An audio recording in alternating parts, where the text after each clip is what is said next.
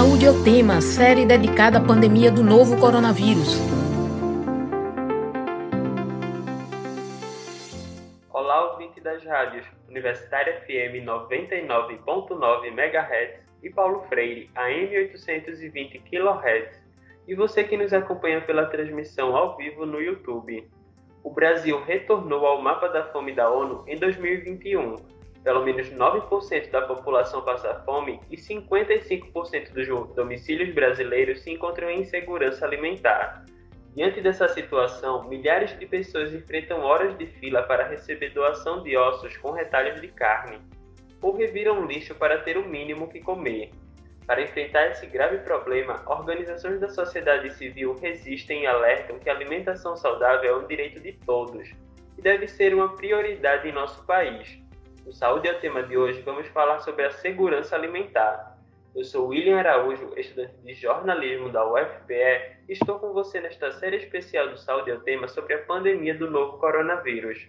Enquanto durarem as recomendações de distanciamento físico, vamos realizar o programa remotamente. Lembro que esta edição fica disponível no site radiopaulofreire.ufpe.br e nas plataformas de podcast. Convido você a participar dessa conversa ao vivo aqui no YouTube, comentando e enviando perguntas. Interaja com a gente. Nesta edição do Saúde ao Tema Especial Coronavírus sobre segurança alimentar, vamos conversar com a nutricionista clínica e comportamental, gastróloga, professora de nutrição da Faculdade Senac e do curso técnico em nutrição e dietética da Escola Técnica Almirante Soares Dutra, Fábia Gurgel. Seja bem-vinda, Fábia. Oi, bom dia. Obrigada Olá. pelo convite. Nós que agradecemos a sua participação. E convidamos para a conversa o biólogo, mestre em Extensão Rural e Desenvolvimento Local pela UFRPE, coordenador-geral do Centro Sabiá e coordenador executivo da ASA Pernambuco, Alexandre Pires. Seja bem-vindo ao Saúde ao Tema, Alexandre. Olá, William. Bom dia. Bom dia, Fábia. Eu que agradeço ao convite de vocês de poder estar aqui e fazer essa conversa tão importante, né? Para o momento que a gente vive no Brasil e certamente no estado de Pernambuco e na nossa cidade do Recife. Nós que agradecemos a sua participação. Fábia, você pode começar explicando qual a diferença entre insegurança alimentar e segurança alimentar?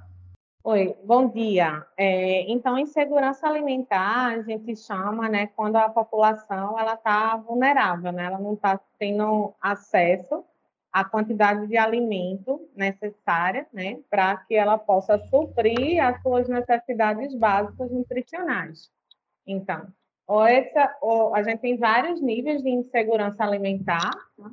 desde a falta de acesso ou até um acesso, mas um acesso insuficiente, né? Desde o ponto de vista de quantidade ou qualidade.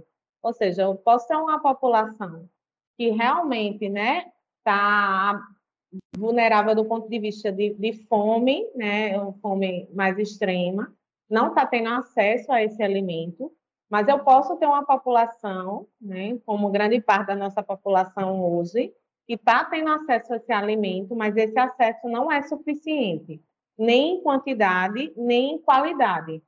Ou seja, quando a população está em insegurança alimentar, então ela pode estar tá, né, tendo que repartir né, a quantidade de alimentos que essa família tem, e para cada né, integrante dessa família, essa nutrição é insuficiente, certo?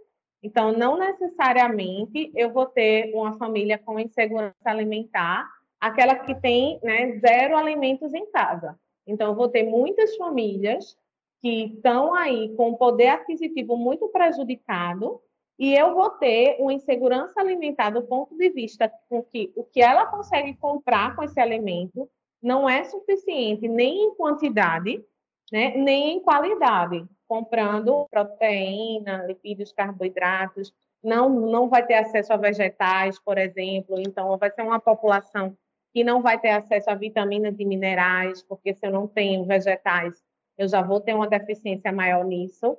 Então, tem vários graus e vários níveis de insegurança alimentar. Alexandre, gostaria de complementar como tem sido a realidade das famílias do Brasil nessa situação atual? Então, William, talvez seja de fato uma fala muito complementar, porque eu acho que Fábia já traz é, os elementos do sentido, né, do que, é que significa a insegurança alimentar, a segurança alimentar e o que a gente vive.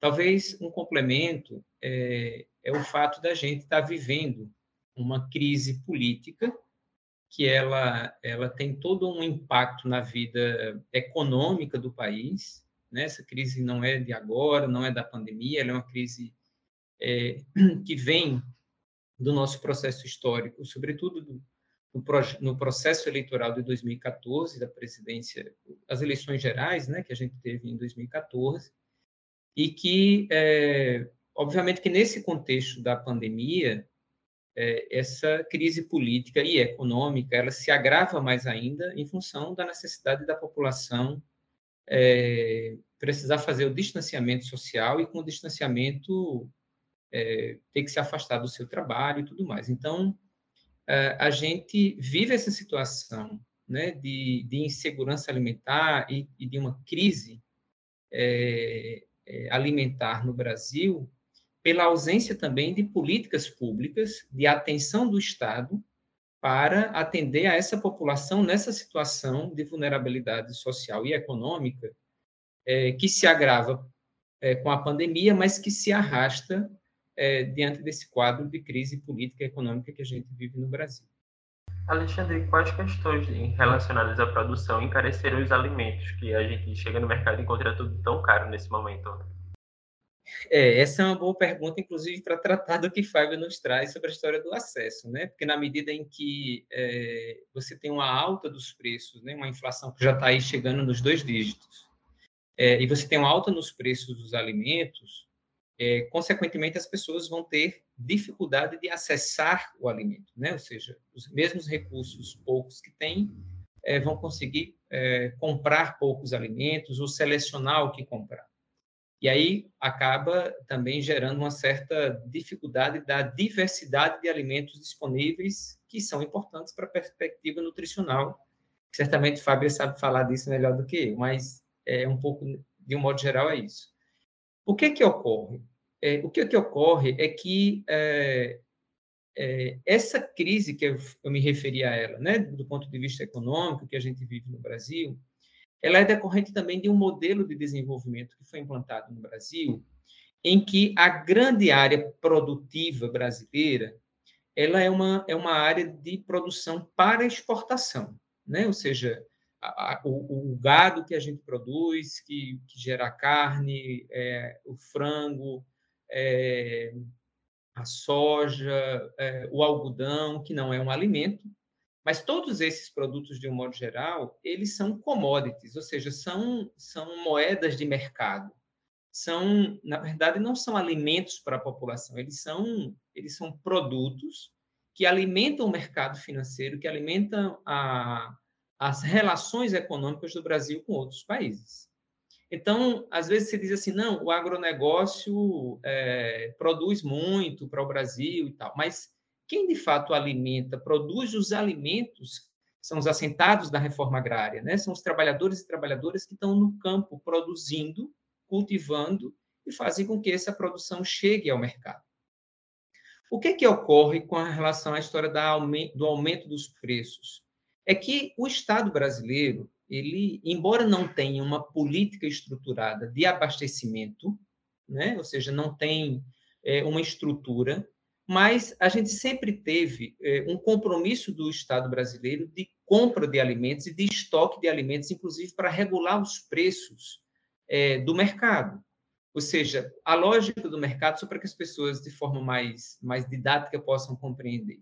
Se você tem muita gente procurando um produto e esse produto é, ele tem pouca quantidade disponível no mercado, a tendência dos, é, do mercado, a tendência dos, dos grandes produtores é elevar os preços para ter mais lucro, né? E assim selecionar mais quem é que consegue comprar esses alimentos. Então, esse é um pouco da lógica, do modo geral, né? meio grosseiro também, mas esse é um pouco da forma como as coisas têm funcionado. É, quando isso ocorre em países que têm uma política de estoque de alimentos para regulação também dos preços, o que é que o governo faz? O governo libera o seu estoque de alimentos para o mercado e faz com que esses alimentos tenham uma baixa no preço. O que ocorre é que, desde 2017, com, o governo do Michel Temer, a gente tem uma, uma, uma desestruturação desses estoques de alimentos que o governo brasileiro sempre fez a partir da CONAB, da Companhia Nacional de Abastecimento.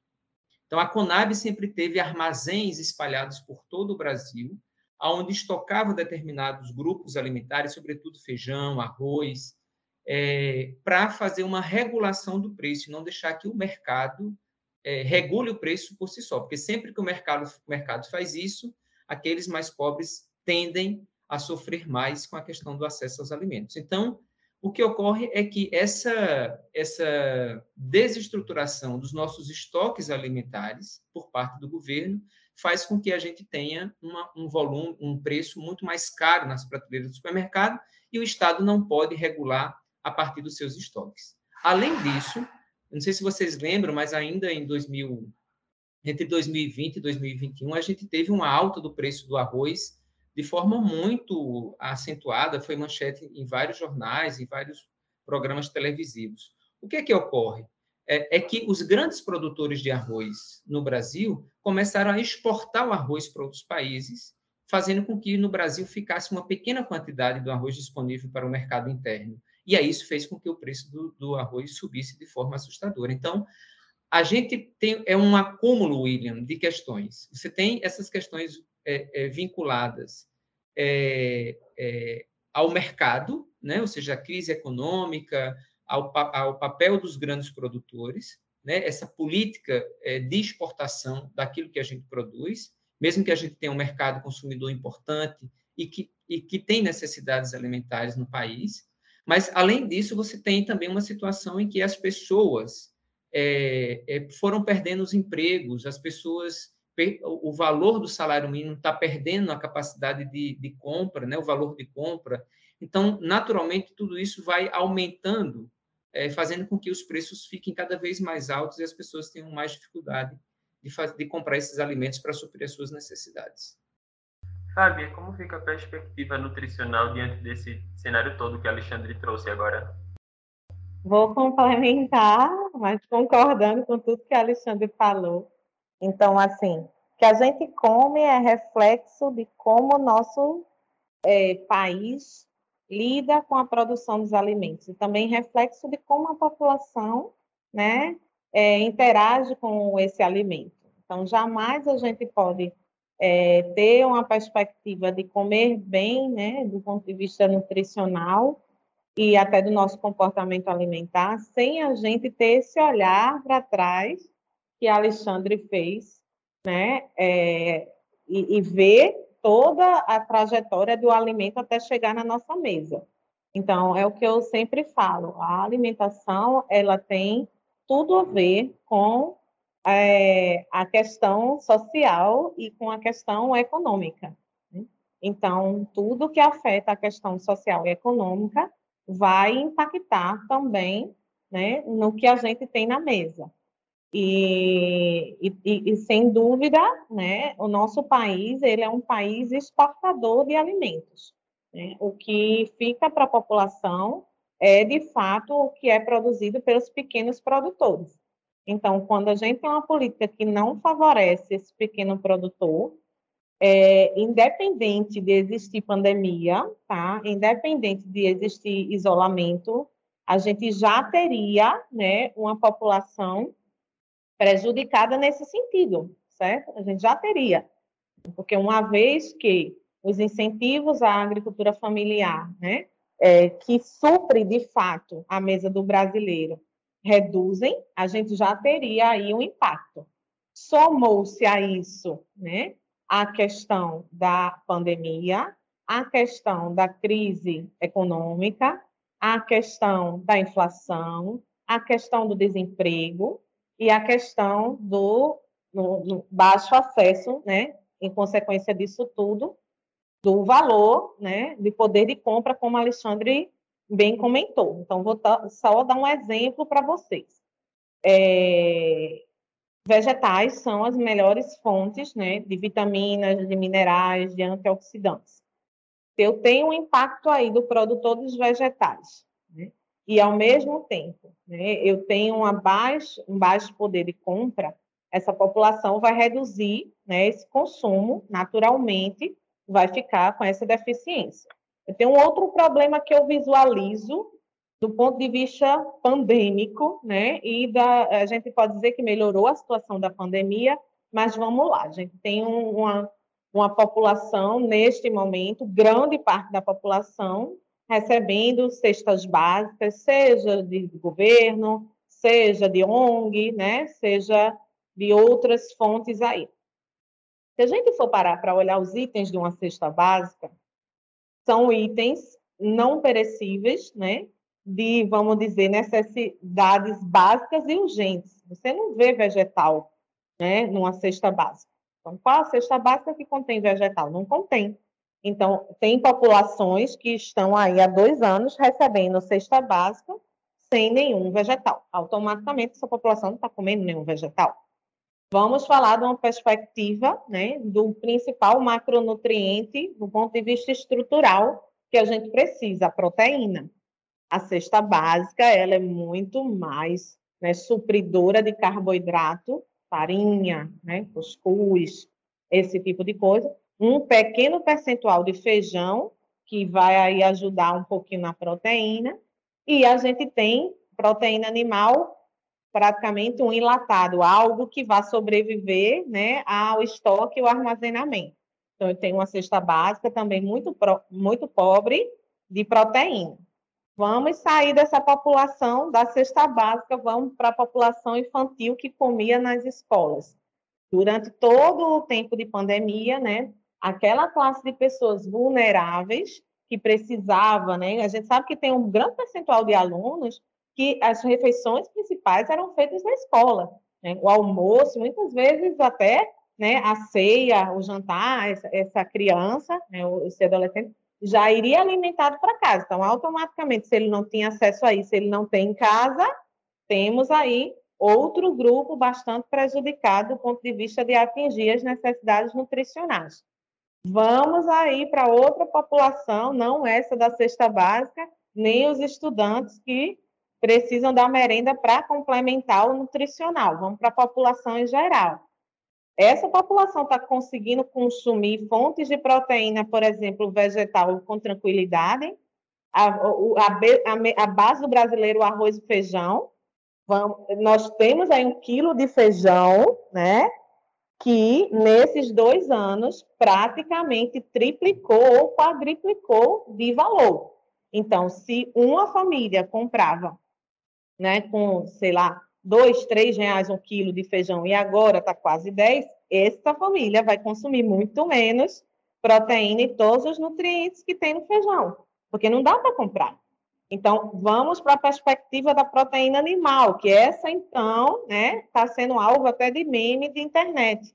Então, não tem condição mais das pessoas consumirem carne. Peixe é algo, assim, muito distante hoje. Se a população já comia peixe, porque não tinha tanto hábito e peixe era mais caro, vamos aí refletir qual é o grupo que consegue comprar com tranquilidade carne, leite, ovos, feijão, né? Então, todo esse grupo que teve que reduzir o seu consumo, né? E teve que multiplicar essa proteína pelos integrantes da casa, vai ter aí um impacto nutricional. Então, eu não vejo a pandemia só como algo para a gente se preocupar no momento da pandemia, e nem acho animador do ponto de vista de que a gente pode ter uma perspectiva das coisas estarem voltando ao normal. Do ponto de vista nutricional, eu visualizo uma grande população com déficit nutricional. Né? A gente vai ter aí muitos problemas decorrentes disso. E, consequentemente, a população, quando ela não pode comprar proteína, ela vai matar a fome, ela vai comprar o carboidrato. E o excesso de carboidrato vai trazer uma população com muito peso e desnutrida, do ponto de vista de realmente ter os nutrientes que vão trazer aí as vitaminas ou mineral. Então, eu, eu não acho que a gente vai ter uma população de desnutridos é, de magreza. Pelo contrário, a gente vai ter uma população de sobrepeso e desnutrida.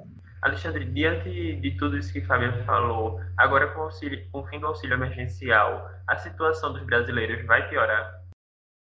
Então, eu acho que ela já está piorando, é, ela já está piorando, mesmo considerando o auxílio emergencial. A tendência, de fato, é que ela fique mais grave, né? Eu acho que a gente poderia dizer assim, fique mais grave. Porque ela já é uma situação muito delicada, já é uma situação muito difícil. É, quando eu estou dizendo isso, William e, e, os demais pessoas que nos acompanham aqui no programa, é que é, o auxílio emergencial, nos valores que foram é, aplicados pelo governo durante o período da pandemia, eles são extremamente, vou dizer assim, que não são insignificantes, mas eles são muito aquém do que a população precisaria para ter uma condição de vida com mais dignidade ou com dignidade, sobretudo do ponto de vista alimentar, né? Porque a gente lembra que o valor do auxílio, emergencial estava na casa dos 300 reais, dos 600 reais, depois foi para 600 reais, é, com parcelas curtas e depois foram caindo. Então, a gente vai vendo que, de fato, é, é uma situação muito delicada é, é e que é, a tendência, de fato, é que ela piore né, com, com, com o fim do Bolsa Família, porque aí eu quero trazer um elemento que eu acho que ele é muito importante para a gente fazer essa discussão aqui. Aliás, eu quero trazer duas questões e vou aproveitar essa pergunta de William para tratar delas. Primeiro, é a gente entender que o programa Bolsa Família, que inclusive foi é, acabado agora pelo presidente Bolsonaro, né? ou seja, o o programa Bolsa Família foi extinto com a medida provisória 1061, né, que é uma medida provisória com força de lei que extingue o programa Bolsa Família e cria o Auxílio, Auxílio Brasil, né, é, e extingue também o programa de aquisição de alimentos, que é o programa, é, o que é o PAA. Então, eu quero falar desses dois, dessas duas iniciativas, porque eu acho que elas têm muito a ver com, com essa pergunta que o William nos faz. É, primeiro, o programa Bolsa Família, que foi muito criticado durante é, muito tempo, é, ele, ele tem um, cumpriu um papel muito importante, eu acho que o Fábio pode nos, nos, nos confirmar isso, trazer, algo, trazer alguns elementos, é, para essa perspectiva da segurança e soberania alimentar é, das populações mais pobres, né, das populações que acessavam o programa que inclusive era a população que estava na situação da extrema pobreza ou com o grau de vulnerabilidade é, social e econômica maior. É, e esse programa, é, embora tenha sido muito criticado, sobretudo pelos partidos de direita e pelo, pelas grandes mídias no Brasil durante vários anos, é, o programa Bolsa Família ele cumpriu um papel importante é, de de, de, das famílias terem recursos para compra de alimentos, né? por mais que a gente tenha, de um modo geral, uma certa crítica sobre que tipo de alimentos essa população comprava é, com esse recurso. Mas elas tinham acesso, né? ou seja, tinham recursos que garantiam, em certa medida, o acesso a esses, a esses alimentos a partir das suas necessidades. É, e a gente sabe que o programa Bolsa Família ele funcionava como uma ponte, né? ou seja, é, as famílias também iam participando de várias outras iniciativas de programas de políticas públicas para ficar mais autônomas e independentes do programa Bolsa Família. E são inúmeros casos de pessoas que, é, que saíram do programa Bolsa Família, entregaram os cartões porque já estavam numa outra condição econômica e de inclusão produtiva que conseguia é, se manter. É, e lembrando que o programa Bolsa Família, embora eles fossem, é, ele tinham recursos do governo federal, a gestão do programa Bolsa Família era feita nos municípios, né? Os próprios municípios é que faziam a gestão da inclusão ou exclusão das pessoas dentro do programa, a partir daquelas que estavam cadastradas no, no sistema é, de assistência social, no SUAS, é, como pessoas é, que se enquadravam lá nos critérios de pobreza e de extrema pobreza. O fato é que a gente voltou, diante desse contexto, a ter, hoje tem aproximadamente 2 milhões e meio de famílias que estão na, estavam na fila de espera para o atendimento, para serem beneficiários do programa Bolsa Família. Né? É, e com a força de lei dessa medida provisória 1061, que, que extingue com o programa Bolsa Família, a pergunta é como é que ficam essas pessoas? Né? Ou seja, em que situação é que essas pessoas se encontram? É, o auxílio emergencial não segue o, o, o, o critério é, adotado pelo programa Bolsa Família para a inclusão das pessoas no auxílio emergencial. Os critérios, inclusive, são de origem desconhecida, não tem muita clareza dentro do própria medida provisória de como é que, é, não está muito evidente, na verdade, é, como é que essas famílias vão acessar o programa, o que abre brechas para o, o, velho uh, padrão né, de, de apadrinhamento, ou seja, eu coloco aqueles que me procuram. Então, é, e não sabe-se também como é que as pessoas vão ser incluídas para receber o programa. Então, essas são questões que elas, elas, elas atacam de forma direta é, essa perspectiva do acesso aos alimentos. Um outro aspecto que eu acho que eu queria trazer, está dentro desse debate que a gente está fazendo, é que os agricultores familiares ficaram de fora do auxílio emergencial. E aqui reside um detalhe muito importante.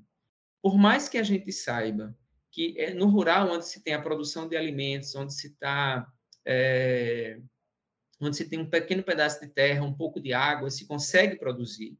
É também no rural onde se concentra proporcionalmente o maior número de pessoas em situação de insegurança alimentar.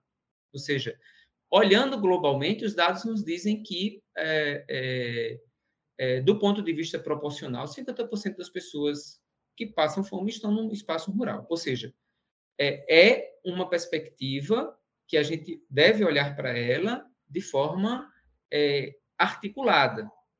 Por que, que eu estou dizendo isso? Eu estou dizendo isso porque se as famílias, se os agricultores e agricultores tivessem recebido o programa, o auxílio, o auxílio emergencial, a gente certamente teria esse, esse grau de insegurança alimentar no rural muito mais reduzido do que a gente tem hoje. E aí, é, aqui cabe ainda uma ressalva, é, é o fato de o Centro Sabiá, a ASA, a Articulação Nacional da Agroecologia, os vários movimentos sociais, como o MST, o MPA, a CONTAG, a CONAC, a Comissão Pastoral da Terra e vários outros movimentos se articularam em 2020 e propuseram um projeto de lei de, de atenção emergencial aos agricultores familiares. E o que foi que ocorreu? a Câmara dos Deputados, Congresso e, e, aliás, o Congresso, né, Câmara dos Deputados e Senado aprovaram esse projeto de lei que chamou-se Lei Assis de Carvalho, em homenagem a um, a um, deputado federal do Partido dos Trabalhadores do Piauí, que tinha falecido durante o processo de negociação do projeto e se homenageou o nome, é, a lei com o nome desse parlamentar, e chegou na mesa do presidente da República e Bolsonaro vetou, ou seja, cancelou a lei que foi aprovada no Congresso. Esse ano de 2021, nós tivemos uma nova articulação.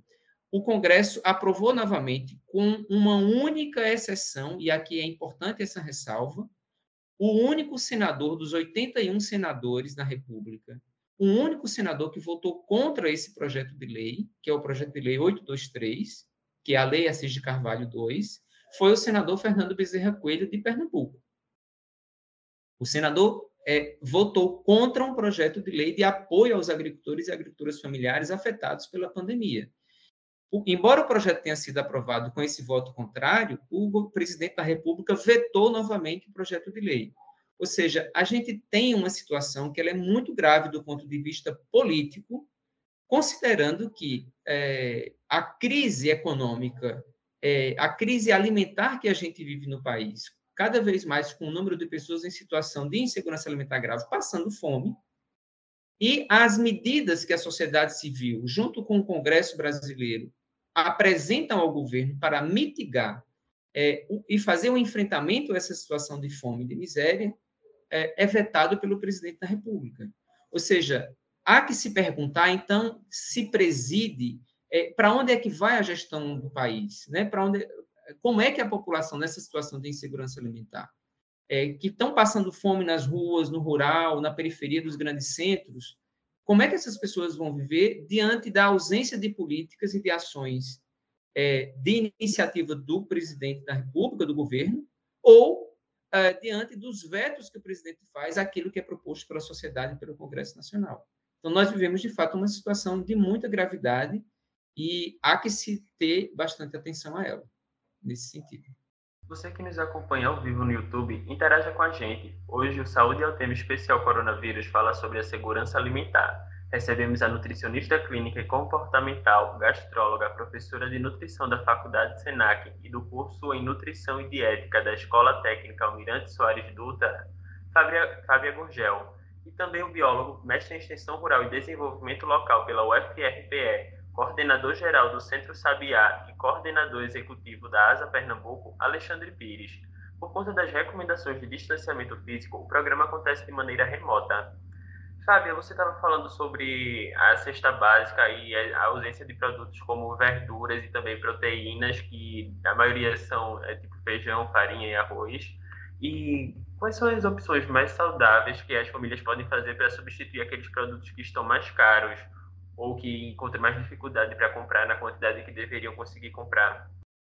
Então, é, uma, uma, uma ideia né, que poderia ser feita pelos municípios, por exemplo, né, é, essa questão dos agricultores né, não serem contemplados, uma ideia simples, né, que, que poderia ter sido feita como política emergencial, seria justamente facilitar e fazer a conexão dessa agricultura familiar com, com o emergencial. Então, esses produtores deveriam ter sido os mais estimulados, né, para esse alimento da agricultura familiar ter chegado a essas famílias que estavam vulneráveis. Então, a conexão dessas duas coisas é fundamental.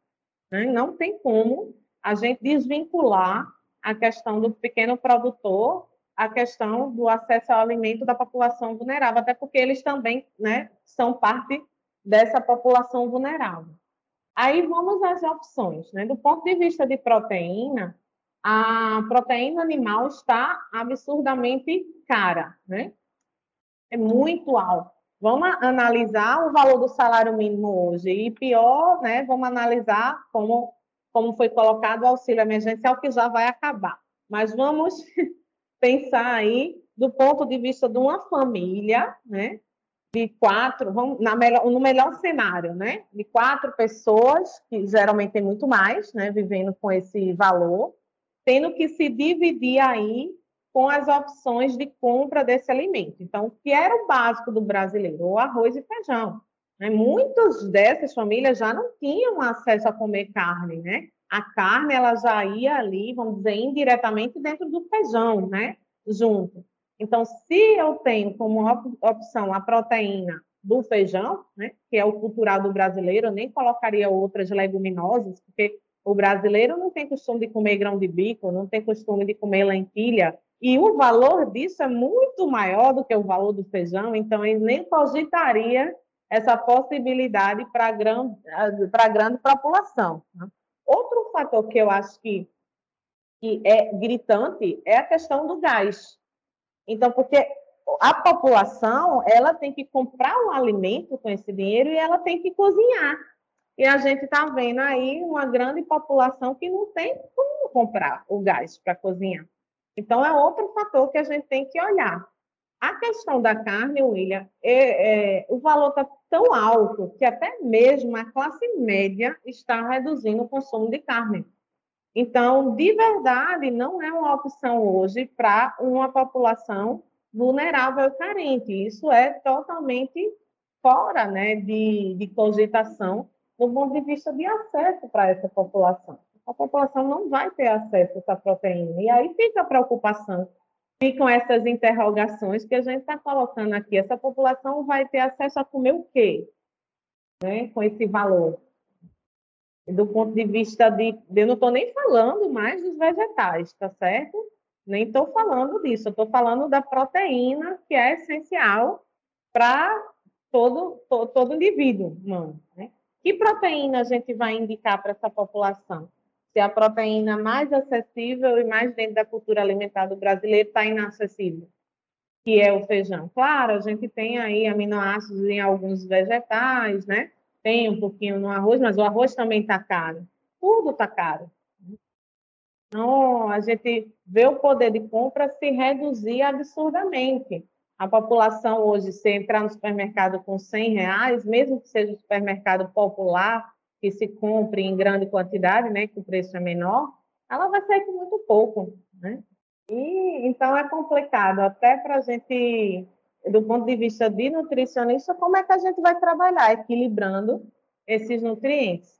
Vai ficar o carboidrato, inevitavelmente, né? Que é o que vai matar mais a fome, mas a proteína está totalmente prejudicada. Eu, eu não, eu, eu, é uma pergunta difícil de responder. Não sei como ficará o cenário, mas eu sou uma pessoa extremamente positiva, né? Eu quero que as coisas melhorem. Eu realmente acho que mundialmente a pandemia está mais controlada, mas do ponto de vista social e nutricional do Brasil, eu acho que o cenário não é positivo, não. Se a gente, neste momento, teria que ter alguma ação emergencial, porque, veja, a fome, ela não é uma coisa a ser tratada a longo prazo. Então, existem políticas públicas para tratar o que é urgente e existem políticas públicas que a gente vai preparando a população a longo prazo, mas no momento não é o caso, né? A gente precisa de soluções e soluções urgentes. Falando em soluções urgentes, Alexandre, em maio o Centro Sabiá entregou 25 toneladas de alimentos agroecológicos para famílias de comunidades na região metropolitana do Recife que são cadastradas na rede de bancos populares de alimentos da campanha Mãos Solidárias. Eu queria saber se vocês estão planejando, organizando mais distribuições de alimentos como essa e também como é que a pessoa pode se cadastrar nesse banco de alimentos. É... Então, William, na verdade, a gente não tem um planejamento né, do Centro Sabiá para fazer novas doações, porque a gente depende da captação de recursos é, de doadores, de pessoas que fazem doações ou organizações que fazem doações ao Centro Sabiá, e o Sabiá reverte essa, essa compra é, para a compra de alimentos para fazer a doação à rede de bancos, à rede de bancos populares de alimentos. É, então, não tem um planejamento. A gente depende muito dessa capacidade de mobilizar e de receber essas doações. É, na verdade, a, as pessoas, é, a, a, rede de bancos populares de alimentos, ela, ela foi constituída dentro da articulação da campanha Mãos Solidárias, é, que, que contribui para que é, a gente, a campanha Mãos Solidárias vem aí numa, numa constante, né, desde o primeiro mês da, da pandemia, distribuindo é, é, quentinhas, distribuindo sopas, é, marmitas, no sentido de amenizar a, situação de, de, fome da população, sobretudo em situação de rua, é, que é, já naquele momento inicial da pandemia já, já era bastante grave. É, então, a, o Centro Sabiá e a ASA se, se mobilizaram em torno dessa ideia é, de articular esses bancos populares de alimentos. Na verdade, os bancos populares de alimentos são uma estratégia criada pelas próprias comunidades, são 23 comunidades no Recife, região metropolitana, que se organizaram de forma autônoma, é, pedindo nos, nos condomínios, nos conjuntos residenciais, nos comércios, alimentos e organizando esses alimentos para doar nas próprias comunidades as pessoas em situação de maior vulnerabilidade alimentar. O que a gente fez no campo da, é, da campanha Mãos Solidárias foi organizar esses 23 bancos populares de alimentos comunitários é, em torno de uma agenda conjunta.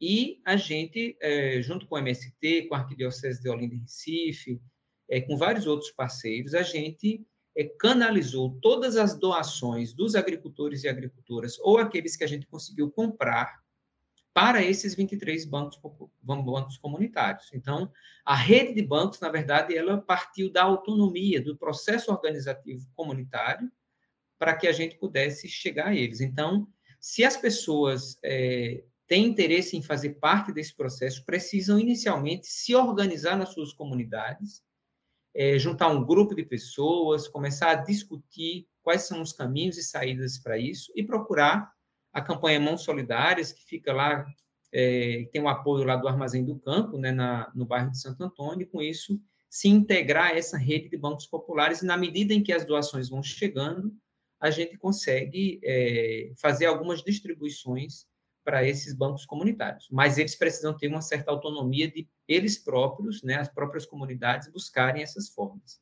E aqui acho que tem uma oportunidade também de colocar para os ouvintes do programa é, a necessidade de fazer essas doações. A gente vive hoje ainda numa situação bastante crítica, e como eu falei há pouco, a, a, a, é, a Fábia também trazia para a gente um pouco essa, essas, reafirmando um pouco essa situação.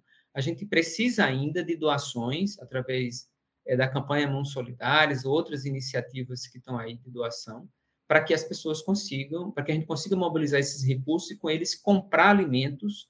É, e aí a gente fez questão de comprar alimentos dos agricultores e agricultoras para fazer uma doação de alimentos orgânicos, de alimentos agroecológicos, de alimentos limpos, né, contra os, é, é, com, sem agrotóxicos, mostrando, inclusive, a capacidade que os agricultores e agricultores familiares têm de produzir é, e de ofertar esses produtos, né? Por mais que a gente esteja aí é, com muitas dificuldades, mas esse, esses produtos é, foram distribuídos também um pouco nesse, nesse sentido é, de ter alimentos de qualidade, né, para as pessoas. E como ouvinte pode procurar o Centro Sabiá? Ah, então, o Centro Sabiá, as pessoas podem procurar pelo nosso site, que é centrosabiá.org.br, e lá a gente tem uma campanha, centrosabiá.org.br, e a gente tem uma campanha chamada é, é, Nossa Força Vem da Terra, que também recebe doações e reverte essas doações para a compra de alimentos, para o trabalho com a agricultura urbana, sobretudo com grupos de mulheres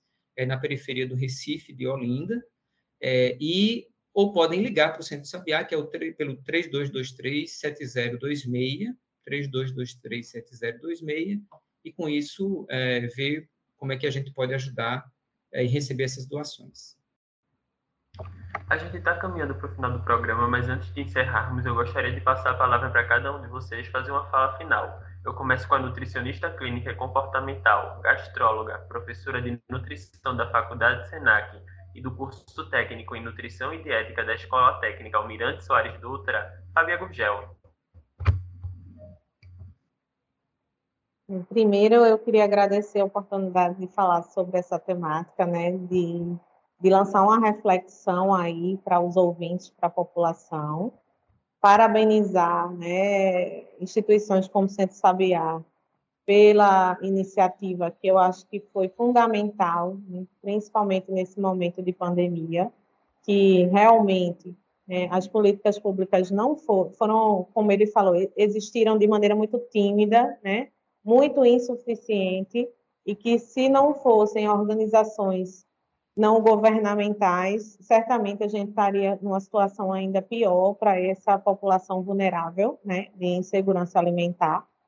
Então, torço para que as doações ainda continuem, mas realmente a gente tem também, né, como foi falado, até a própria população doadora, né, tendo aí uma dificuldade financeira, o que faz com que, né, também é, não só seja essa, essa concepção de de que as coisas parecem que estão melhorando, então talvez a população não precise mais, e agora que precisa mesmo, mas muitas pessoas realmente não estão também com condições né, de excedente aí para estar tá ajudando tanto. Obrigado, Fábia. Nós agradecemos a sua participação aqui no Saúde é o Tema.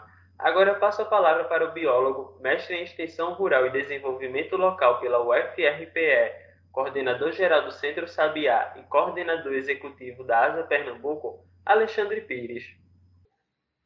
Então, William, eu que queria agradecer a, a vocês do programa Saúde é o Tema é, e pela oportunidade da gente estar aqui e poder conversar sobre esse tema. Eu acho que a gente não consegue esgotar ele aqui porque há muitas questões que envolvem, inclusive, as prefeituras, os governos dos estados, é, que envolve essa questão climática, que tem tudo a ver com, com o abastecimento ou desabastecimento alimentar, é, com o que será esse Auxílio Brasil aí que está lançando, né?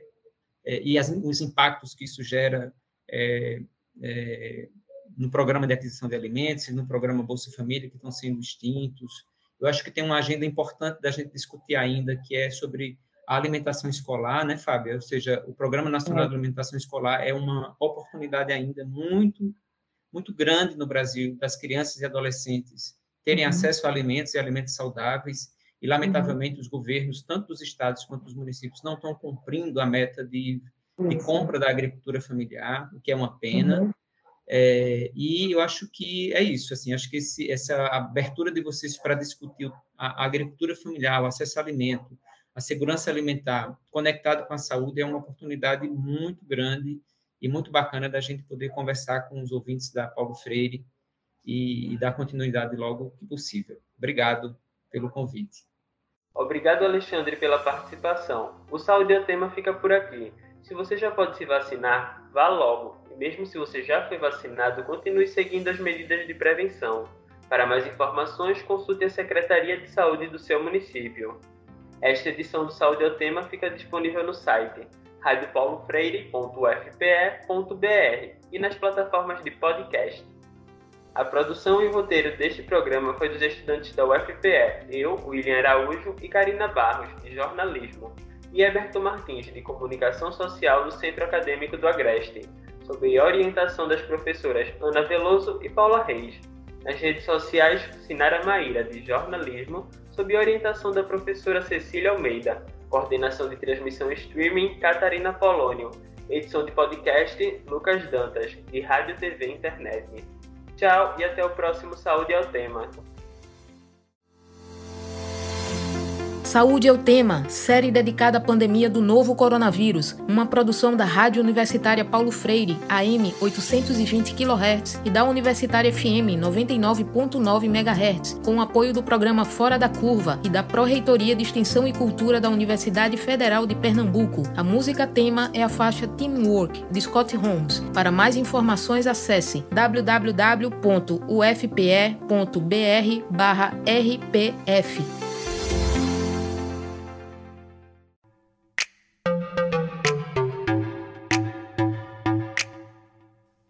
Ciência no dia a dia.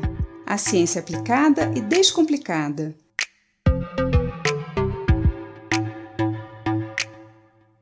No dia 20 de maio, nós celebramos o Dia Internacional das Abelhas. Essa data foi criada pela Organização das Nações Unidas para chamar a atenção para os perigos que esses animais tão importantes estão sofrendo. O dia escolhido foi em homenagem a Anton Yancha, conhecido como pai da apicultura moderna. Anton nasceu em 20 de maio de 1734. Ele era pintor, como seus irmãos, mas logo descobriu que sua maior paixão era a criação de abelhas, inspirado pelo seu pai, que mantinha colmeias em casa. A partir de 1769, aos 35 anos, Anton Yancha passou a se dedicar inteiramente ao cultivo de abelhas e no ano seguinte se tornou o primeiro professor de apicultura da Áustria, onde morava.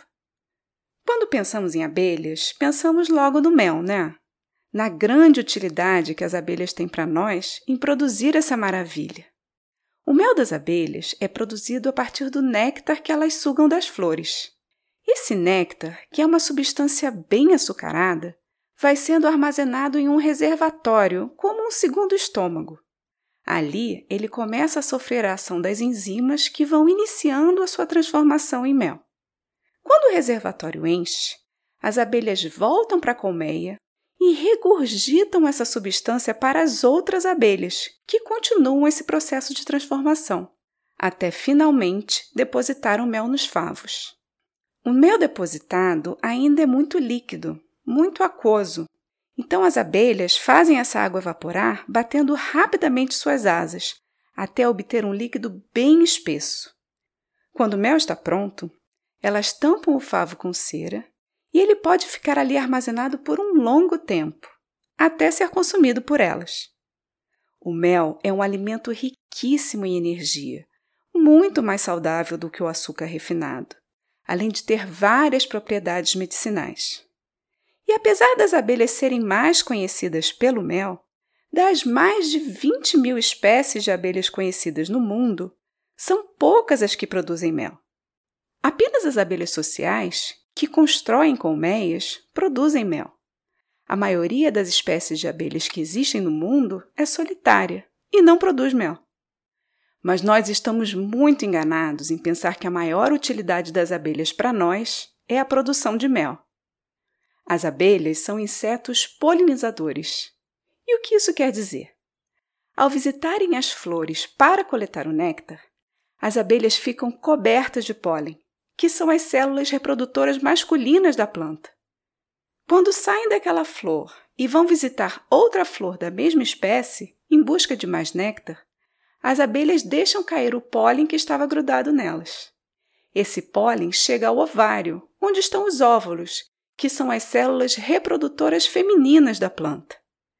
Nessa visitação de flor em flor, as abelhas transportam o pólen, fecundando as flores. Por isso dizemos que elas são polinizadoras. Mas por que o fato delas serem polinizadoras é tão importante para a nossa vida, para o nosso dia a dia? Bom, em primeiro lugar, sem polinização não temos plantas.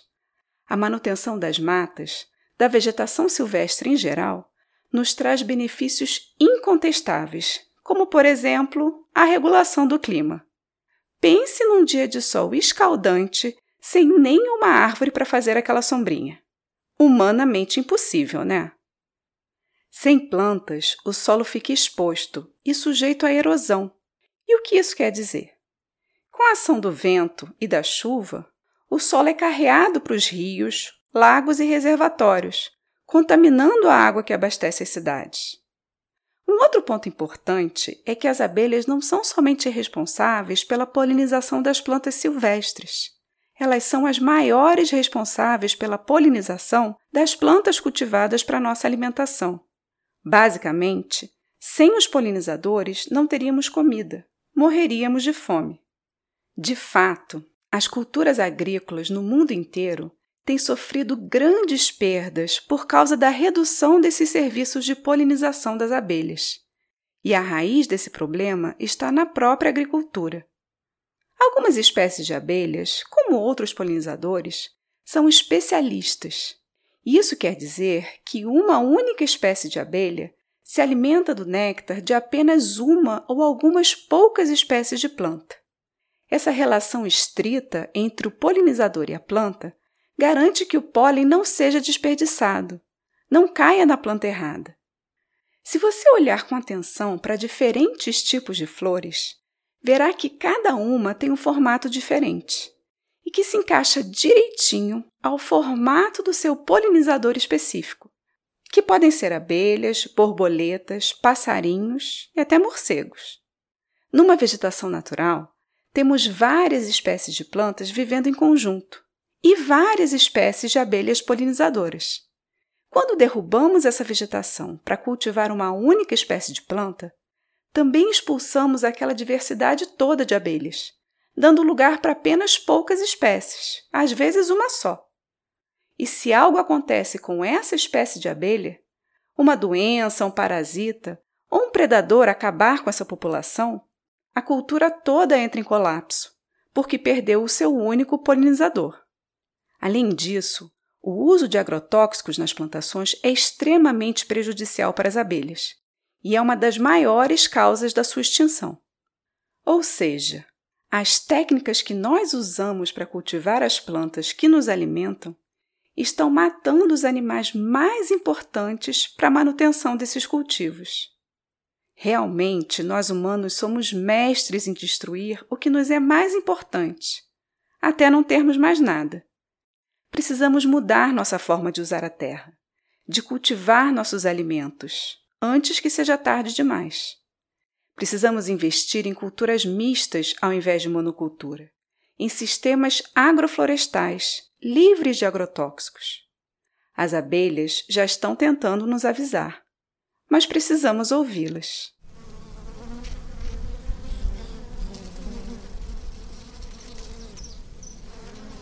Eu sou Mariana Guinter, bióloga e professora da Universidade de Pernambuco, e esse foi mais um Ciência no Dia a Dia.